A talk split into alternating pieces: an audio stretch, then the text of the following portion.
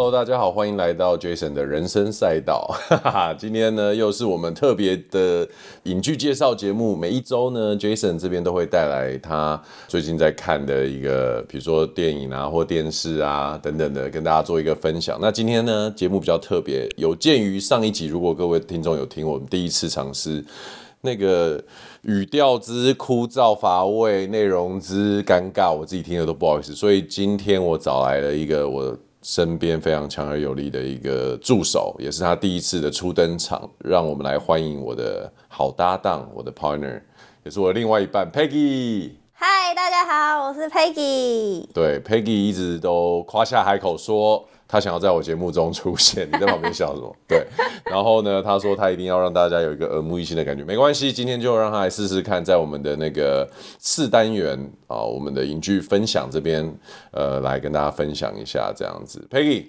要，我们是不是很常看剧？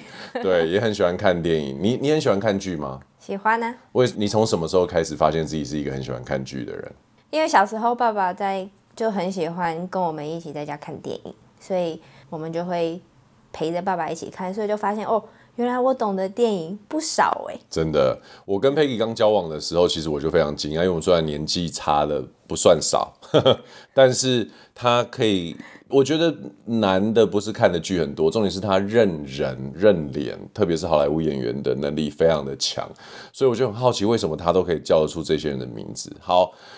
我们还是直接插入主题好了。我们在以后未来有机会再慢慢跟大家多分享 Peggy 的一些小故事。那我们先直接插入我们的主题。今天要分享哪一部我们在看的剧？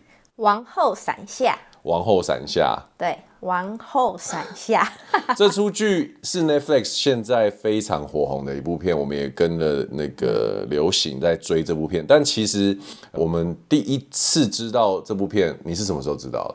我什么时候知道？不是我们看完 Netflix 的时候，然后他不是会跑出那个广告？对。然后我想说，哎、欸，要不要看看？嗯。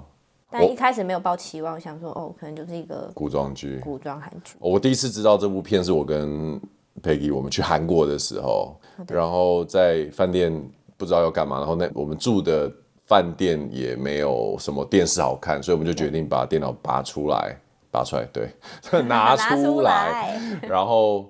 就开始看 Netflix，没想到就出现了这部剧。然后因为完全在韩国的那个国家里面，Netflix 就自动辨别，所以其实是没有中文翻译。那时候只觉得金惠秀演就是有这部新，嗯、对对，有这部新片，然后我们就开始看。但是我记得我们看的第一集是完全没有翻译的，对不对？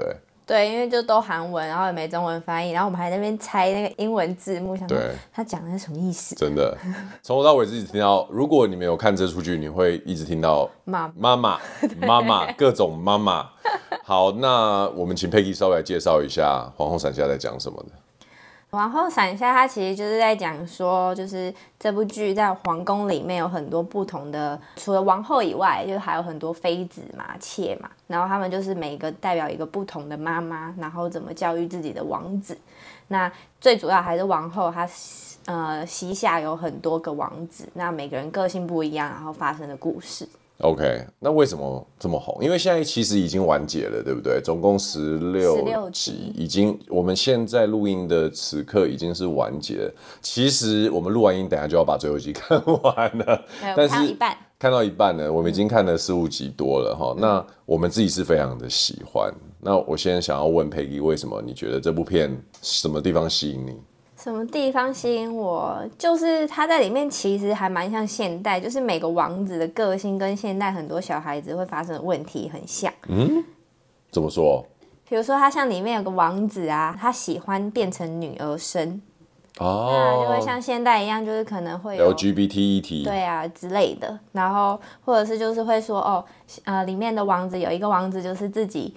在外面有喜欢的女孩子，然后就先怀孕了，然后抱了小孩进了王宫发生的事情，这样、哦、就也会跟现代哦，好像有点像。哎、欸，我觉得你果然是年轻人了，看到的东西跟我都不一样。然后还有什么？对不起，我打断你，继续。然后就是它会有里面各个不同的妃子，就有不同妈妈的个性嘛。然后你就会看到哦，原来其实又跟现代一样，很多妈妈不同的教小孩的方式，然后会造就怎么样的小孩这样。那要怎么去排解这些故事 OK，所以这里面有你喜欢的演员吗？我知道你应该蛮喜欢金惠秀的。我蛮喜欢的啊，因为他之前有演那个《少年法庭》，也是在 Netflix 很红的韩剧，我觉得就很好看。就是他演的戏通好像都会比较严肃，就是感觉是一个很严肃的角色，但就是会觉得，嗯，他演的路线好像都差不多这样，但就是会觉得他的故事都很好看。一个属于比较强势性格，比较强势的。女人，我觉得这部片我自己的初印象，在韩国看的时候，虽然没有翻译，但是吸引我看下去。老实说，也是金惠秀。Peggy 知道我一直都不是很喜欢这个演员，很不喜欢他。可是他的片偏偏我都看得下去，这说明了其实是就演员的眼睛去看另外一个演员的时候，我真的不得不佩服金惠秀他在演绎不同角色的这种很强大的表演能力啦。那当然。韩剧走到今天这个时候，大家已经对于他的这些这种就是创意的剧情啊，还有呃丰富的那个剧情线，大家已经都非常熟悉了。那这部片也不例外。它虽然是一个听起来很老掉牙的后宫的这种，乍看之下好像是争宠。般的这种剧情，可是其实它里面有很多包含母性啊、人性啊，当然也是有一些些就是属于后宫的这种斗争的戏路在里面。可是我觉得《王后伞下》乍听的时候，我对于这个名字我不是很了解，后来我才慢慢意会到是什么意思。你知道，Peggy，你你有对于、这个？其实就是在这些王子们，其实不管是哪个妃子，他其实都是隶属在王后的保护之下，所以我觉得他的名字应该是说，这些王子其实都在他的保护伞下。对，保护伞下，也就是说，你会发现，像像就像佩奇刚刚所分享的，你会发现不同的妈妈真的是跟不同的小孩会有一些搭配，然后。也不一定说软弱的妈妈就会养出软弱的小孩，这个就是各式各样千变万化的这种配合。那我特别要拉回来剧情这边来讲的，因为金惠秀她所演的这个中殿娘娘嘛，对，中殿娘娘。OK，中殿娘娘基本上就是现任皇，皇后，对，就是现任皇帝的太太。那其实听起来好像她位置非常的高，权力非常大，可是，在古代的韩国的这个皇宫里面，它之上呢也是有很典型的所谓婆媳问题，也就是皇帝的妈妈也还在世，所以他也需要去去顾忌这个妈妈，就是他的婆婆的存在。同一个时间，皇帝有许多的妃子，妃子各自有各自的小孩，所以哪一位小孩，哪一对王子会成为世子？对，就是王子的太子，就是嫡传，就是说王继任者。者对，嗯、哪一个可以成为世子，也是每一个那个妈妈，就是说这一些太后们，对对的期望。所以这个整个故事就是围绕在一开始的时候，看起来很像是围绕在各个妈妈们争相的想要把自己的小孩推上世子这个位置的这个故事，好像有一点。怎么讲？一开始觉得会不会有一点变《后宫甄嬛传》？《后宫甄嬛传》，或者甚至有一点就是，可能每一集就是大家出不同的主意，然后此消彼长这样。但其实三集之后就已经走向另外一个剧情了，对，大概已经知道谁是真正有才能的世子，然后谁是比较谁比较有机会，然后谁比较可以就是。呃，可能用善良的方式去争取，那有的人可能就是会用各种手段去争取。没错，没错。然后其实到后面已经变成了，我觉得有点像是类侦探剧的一种。就是我觉得金惠秀演的剧都蛮妙的，是他会有一种回马枪的感觉。你看《少年法庭》也是，就是他可能今天做了这个决定，然后可能下一集他会告诉你说，哦，他做的决定原来是另外一个原因，这样。伏笔。对。然后像他在王后伞下也是，就是哦，你看是他做这个好像会失败还是干嘛，但结果没有，隔天就会变成一个他是王哎，他真的是王的，他已经预判了你的预判了，对，超强。OK，然后所以到后面的剧情其实好看的是在于这些转折，还有一集一集他留下的一些悬念，然后他其实会满足观众很多的，就是我们在观看的时候会有一些就是觉得应该就是这样的吧，但是其实。倒抽一口气，所以你会一直蛮期待下一集是一个怎么样的演变。对，那我觉得韩剧很厉害的一点就是说，吊观众的胃口嘛，这大家都已经知道了。但我个人会很喜欢这个剧，有一个我最近在韩国的作品里面，无论是电视或者是戏电视剧，甚至是平面的作品，都有发现，呃，就是其实就两个字：精致。我觉得在这部片里面都有韩国大手笔卡司的这种精致的这种做法。那因为我跟 Peggy 前阵子才刚看完，重新追完《冰与火》系列的东西嘛，其实如果有看的人，大概就会晓得说，美剧他们在做这种呃，可能一季有十集，然后两年才推出一季的这种剧是非常大手笔在做。可是韩国其实他们在无论是呃造型、妆发。然后使用的物品、建筑物等等的这一些的考究也是非常非常的精准，而且精准到你可以甚至会晓得说，摄影师在取景或者在拍摄的时候，他可能是从一个饰品攀过来，或者是从那个皇宫里面某一个房间的角落哦开始，然后再开始 roll 他的镜头，你就会晓得说，他们其实是对自己的怎么讲这种布景能力。这种这种就还是蛮讲非常讲究，也非常有自信，所以我觉得去看，特别是这种皇宫贵族他们的华服啊，他们娘娘身上的头饰啊，然后不同的娘娘在不同的阶段，她得势跟她失势，她的地位、头饰的不同等等，都是会有很多隐含的这一些。这些符号，这我也是觉得这些就是台词里面，然后剧情里面他没有特别讲的，可是从视觉上，观众可能可以从色调丰富度，还有它的这种贵气与否，你你可能自己都没有去想到，呃，有这样子的解读，可是你的潜意识已经接受了这样子的一个暗示，所以这是我在看这个剧非常喜欢的一个地方。嗯，那除了金惠秀，你还有没有其他的演员是你想要？觉得大家可以很期待在这部片可以看到厉害的演员。其实我觉得那个大妃娘娘，大妃娘娘就是王后的婆婆。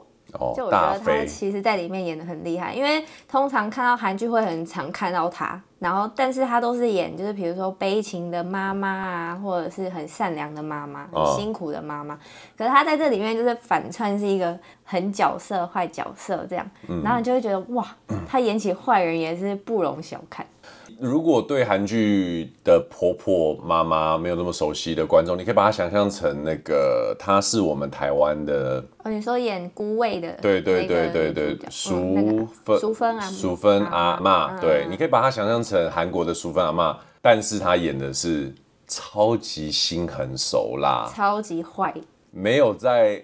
管你五四三的，其实你就是会想到那种现在那种很机车的婆婆，那个嘴脸就会想打她呢。你是真的每一集都想打她。而且你看哦，除了皇帝是他的儿子以外，嗯、其实妃子都算是他的媳妇。好，对，有婆媳问题就算了，那些妃子的小孩其实是他的孙子。对，他也没在管你嘞。对，他也是觉得哦，他还控制皇上哦。对，他觉得我除了控制皇上以外。妃子她也要控制，孙子她也要控制，嗯、整个皇宫的人他都要控制。很厉害，我觉得他一己之力就是演出了一个韩国老版的武则天的这样子。他、嗯、他把坏人演绎的非常好，然后也因为他其实其他的剧都是演那种，就像佩蒂讲的非常善良，然后苦命的那种付为家庭付出的婆婆，所以她在。这一出戏里面的这种邪恶的这种坏人掌权的角色，其实非常的过瘾，因为那个脸部表情、肌肉控制，还有跟金惠秀去对峙的时候的那个张力，非常的强大。两个女人之间，身为男人的本能就是，哦，我走远一点。对，你要看到那个婆婆在生气的时候，她的脸就会抖动。对，很厉害，超强。好，我喜欢谁？给你猜。我跟 Peggy 没讨论过这件事情。你喜欢谁哦？嗯，不知道吧？其实我有讲过他很多次。不会是那个柿子平的爸爸吧？乱猜。我好，我我觉得 OK。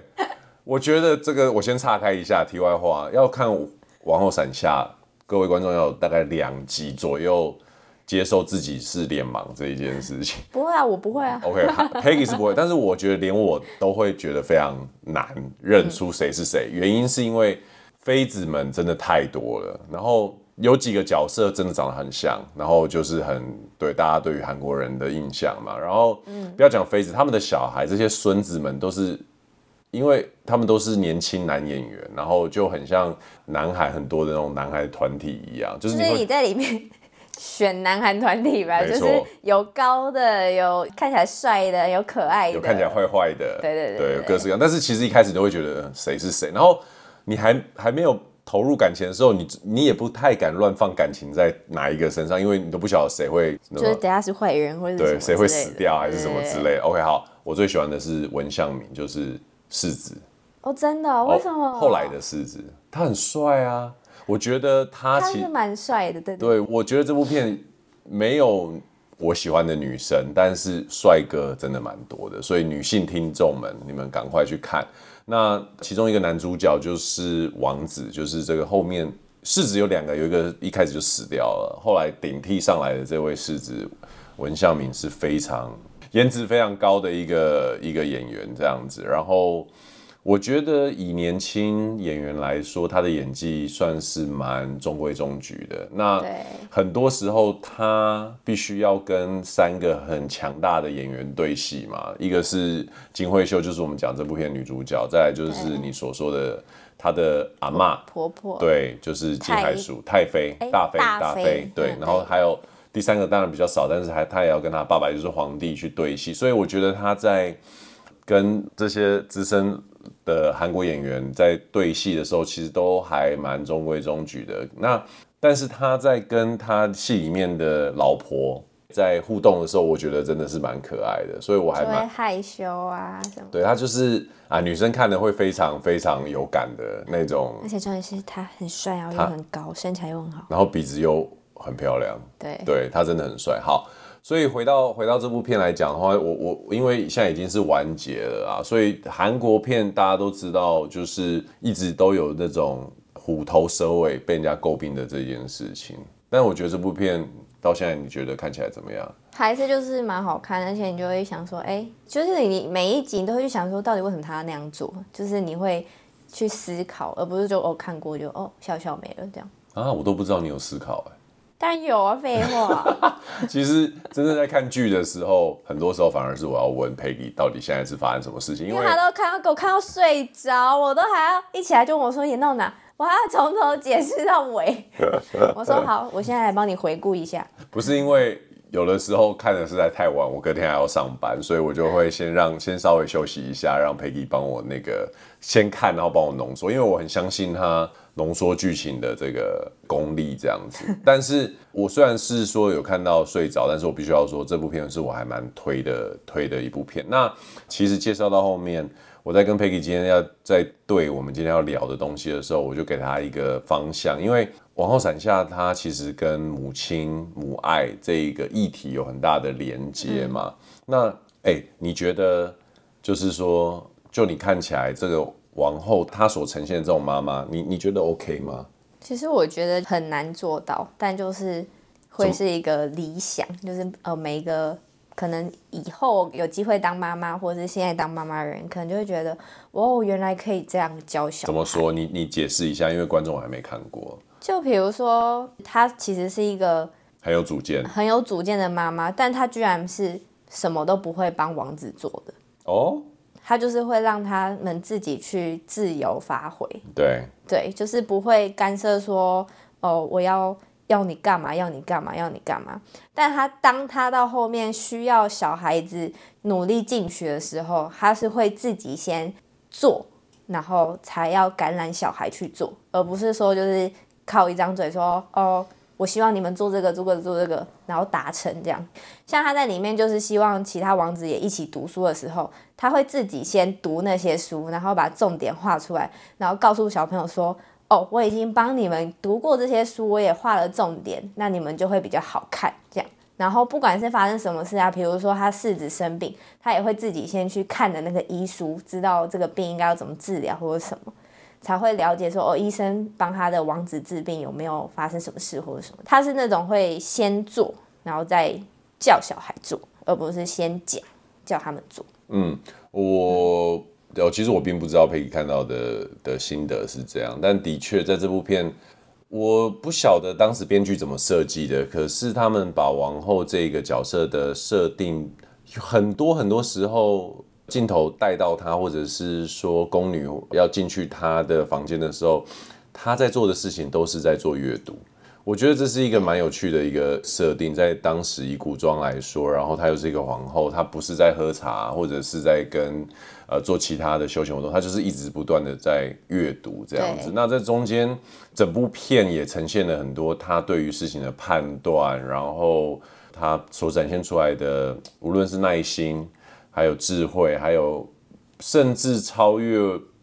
皇帝这种那种顾全大局的这种眼光，是一个蛮成功的角色设定。嗯。那当然，我觉得这种所谓他可以称为国母了吧？他就是国母啊。对啊，就是这种性格，我觉得这种国母性格的确不是这么容易去达成。可是刚刚佩蒂讲的，我非常认同，就是说以身作则这件事情，是我们还没有成为父母的人看到的时候会蛮有感觉的。那也会去思考说，如果有一天我们自己为人父母的话。我们会是哪一种？因为不要说父母啦，我们可能身为主管，或者是身为老板，或身为前辈，有的时候在指导后辈或者是后进的时候，都会只是出一张嘴嘛，就觉得说就比较可大的可能就哦，我希望你这样做，但其实我原本可能没做过或者没做到过这样。对，没错，没错，所以我们可能都没没有去想到说，怎么样最好的方式去激励别人，让别人发挥最大的潜力。那我觉得身教是一个这部片一直不断展现的一种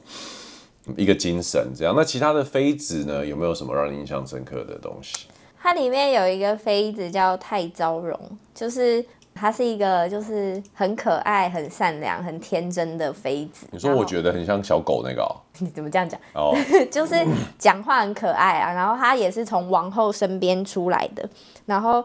他的孩子就是其实算是王子里面最聪明的，然后会在里面比较印象深刻是，他后面会有一点走偏，就是也是因为他就是是王后身边的宫女出来的嘛，所以地位当然就是没有很高，因为没有身家。她算是贱民出身啊？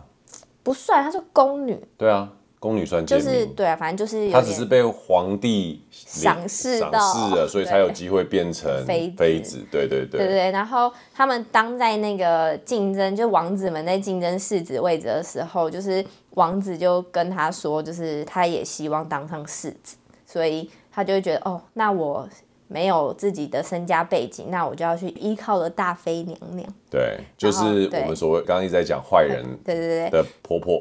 对，她就想要去依靠她，然后能帮助他的儿子，就是可以当上世子这样。但殊不知，其实就是这个行为让他的小孩也陷入一个被利用的道路。对，对啊，因为就是他想要利用大妃娘娘嘛，那当然大妃娘娘就是我也要利用你，而且通常都是被利用的更彻底。对啊，所以其实，在里面会比较印象深刻是，就是他很想帮助他的儿子，但是用错的方式。对，我没想到你跟我印象深刻的是同一个演员呢。哦，真的。对，另外的 妃子，你说她什么？昭容妈妈？太昭容。太昭容妈妈，嗯，这个是金佳恩这一位演员。其实我对她一开始的印象很差，因为你就觉得她太可爱啦，然后一直不是，我不可能用太可爱，不是，不是太可爱，是她，她是我最不喜欢的那种女生，就是傻甜美。傻是？你不觉得傻甜美？那我是，你绝对不是，不是傻甜美。对，你绝对不是傻甜美。她就是那种，而且她的声音是我最无法忍受的音。哦，因为她声音就比较嗲嗲的，然后就是，但她就是在掩饰一个我就是一个天真无邪、没有大脑的妈妈。嗯，我不知道她本人怎样，但是她应该声音就是这样。Anyways，但是我她让我印象深刻的，嗯，你知道是哪一段吗？印象深刻哦。不知道哎、欸，有我跟你聊过，但是这个我其实常常看过那一集之后，我想过不止不止五次以以以下，就是他不是因为投靠了大妃吗？然后就后来就失败嘛，失败他的儿子就无法成为候选人嘛，对，然后他就很沮丧，对，这时候我们的女主角金惠秀就是我们的中殿娘娘，就是皇后就。把他找来哦，他先把他的孙子找来。对对，因为前提是因为就是太昭容觉得哦，都是因为他的错，害他的王子就是他的儿子没有办法，对，一定要退出世子的竞争这样，所以他就郁郁寡欢，他就觉得没有背景啊，又没有帮到他儿子，然后所以他就很郁郁寡欢，每天都关在自己的房间里面，然后不吃东西。对，然后，然后王后就看不下去了，然后就叫他去他的房间。没有，我觉得有一个小细节，他先叫。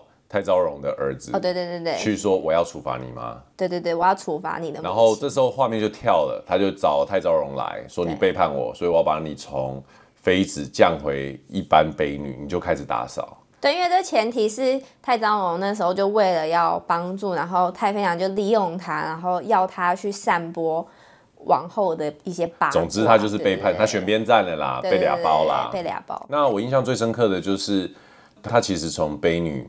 变成妃子，生活已经变得非常的不一样了嘛，非常光鲜亮丽，然后就是出入起居有人照顾，然后在世子的竞争当中，他自己的儿子失去了这样子的一个竞争的地位之后，他就完全好像就是没有了灵魂一样，而那个皇后知道这件事情，就反正就是把她。用处罚的方式，因为她背叛自己嘛，所以就把她降回一般的卑女这样。那我们就看到她就哦，变成一般卑女，她就要从扫地、拖地、擦地开始做起，然后甚至是最卑微的工作，她就要开始做。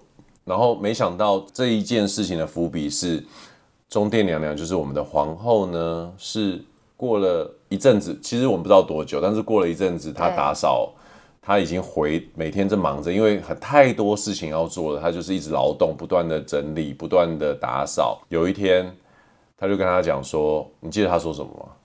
不记得，但我记得他直接睡在王后娘娘的房间。对，他累到睡在王娘娘房间，王后娘娘他突然醒来的时候，发现王后娘娘在旁边看书，他没叫他，然后他就醒来，他说，他就问他说：“你你为什么睡到这边？”然后他就说：“我真的是累到不什么都不记得了。”然后他就说：“好，那你有没有发现说，其实你让自己的身体一直在劳动的时候，关于悲伤，就是你那些让你难过、不舒服的，你以为没有未来的，就已经不再重要。对。然后，所以那个太昭荣就意识到说，哎，真的哎，他因为每天都很忙，忙着打扫，忙进忙出，他已经忘记。”有力气去悲伤了，没有力气。对我，我觉得这对我来说就是很很有感，因为我也有曾经这样子的一个经历过。那的确，我觉得可能在最后这个小，就是我们在介绍这个戏剧的最后，我想要用这个给做一个结尾，就是说，如果听众你可能无论面对到什么样的挫折啊，或者是让你觉得现在好像 going nowhere，好像人生没有出路，或者是不知道干嘛的话，其实。这部片的这一小段给我最大的怎么讲反思，嗯，或者是最大的感想就是，你就去 do something，OK，你就是对，就是不要一直坐在那边，然后想着说哦，我怎么这么糟糕啊，对，我怎么这么失败啊，这样。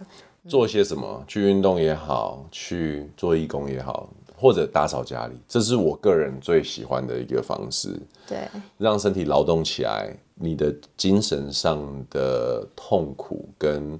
就是那种就不会这么多了，嗯、所以这是我印象关于太昭荣印象最深刻的一个小故事。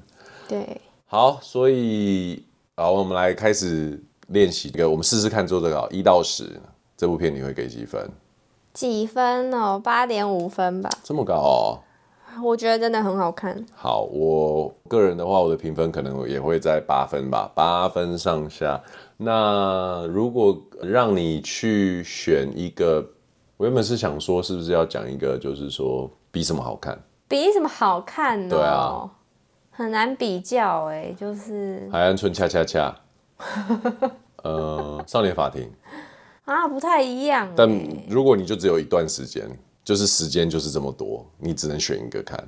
如果现在嗯选一个看哦，嗯，还是往后闪下吧。我也是，我觉得如果听众比较没概念的话，《少年法庭》跟《王后伞下》都是金惠秀演的戏的话，我会推荐各位先看《皇后伞下》。嗯，然后以上就是我们这一个礼拜的戏剧分享。谢谢我们的那个今天特别来宾，不知道他下一集还会不会出现，但总之希望 听众们那个如果有什么疑问。或者是有什么期待，或者是对 Peggy 还有我有什么意见的话，可以到我的粉专杰森宇宙，或者是在我们的 Apple Podcast 留言处留言，那我们每一个都会回复哦。那我们就下礼拜见喽，下礼拜见，拜拜，拜拜，拜拜。